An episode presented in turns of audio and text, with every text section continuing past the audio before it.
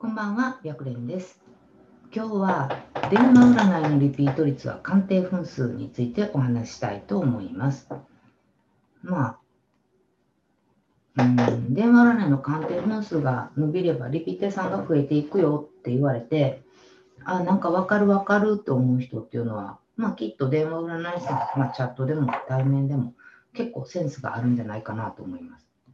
で、もしそんなわけないやんって思ったら、もしかしたら、その鑑定分数を伸ばすっていうことに抵抗とか違和感があるんかなっていう気がするんですね。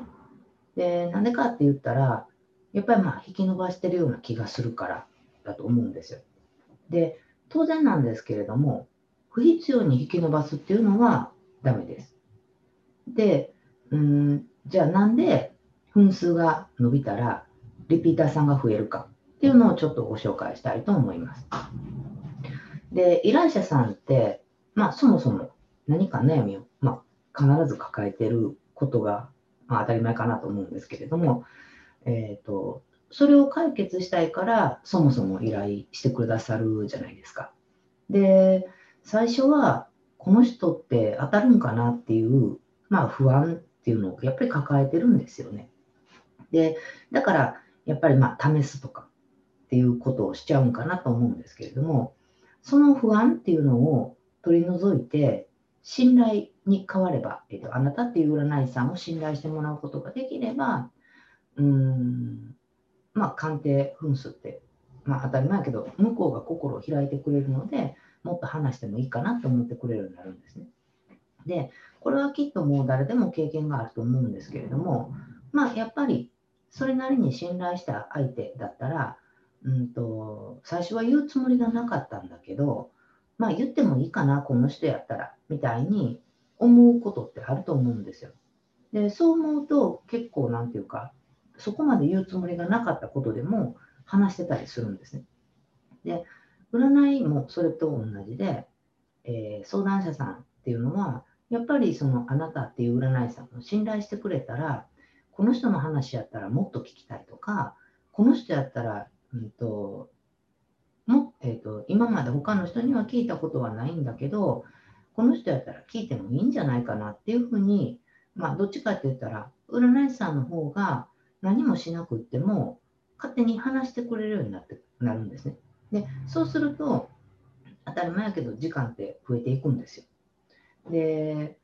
まあ、長く話すこと、いつも言うんですけど、長く話すことだけが重要なんではないんだけど、やっぱり、うんと、例えばその今まで自分が鑑定してきた経験とか過去をちょっと思い出してもらったらいいなと思うんですけれども、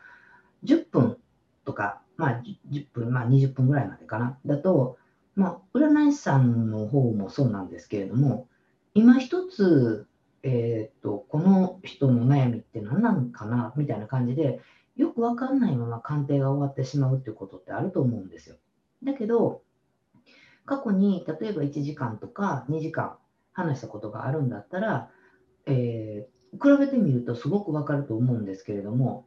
多分、えーと、その長く話した方の場合は、結構その人のことが分かってるんじゃないかなと思うんですね。で、これは占い師さんだけが分かってるんじゃなくって、相談者さんも、えーと、あなたっていう占い師さんがどういう占い師さんかっていうのが分かってるので、えー結構なんていうのかな、あと会話をしてても笑うっていうことがあったりとか、まあ当然相談者さんが泣き出すっていうこともあったりみたいな心と心が通い合ってる部分が出てくると思うんですよ。で、これがたとえ初めての相談者さんだったとしても、まあある一定の時間会話が続けば、まあ、当然信頼関係っていうのは構築できてるって言えるんじゃないかなと思うんですね。で、こうなったら次、まあこえっと初回の鑑定が終了して、で、えっと次何か悩んだ時には、えー相談者さんっていうのは誰に相談しようかなって、まず、まあまあ、えっ、と、パッと3人 ,3 人ぐらいの顔、顔というか、まあ先生を思い浮かべるんですね。で、えーまあ一番自分が素直に話せたなとか、ああの先生的確に悩みを解決してくれたなとか、じっくりと会話聞いてくれてすごいあの時すっきりできたなみたいな、そういういい印象を持った占い師さんを、えー思い出す。で、そこで、えー、今日は誰にするかっていうことを選んで依頼してくれるんですね。で、肝心なのは、まずこの思い浮かべてもらう中に入る必要があります。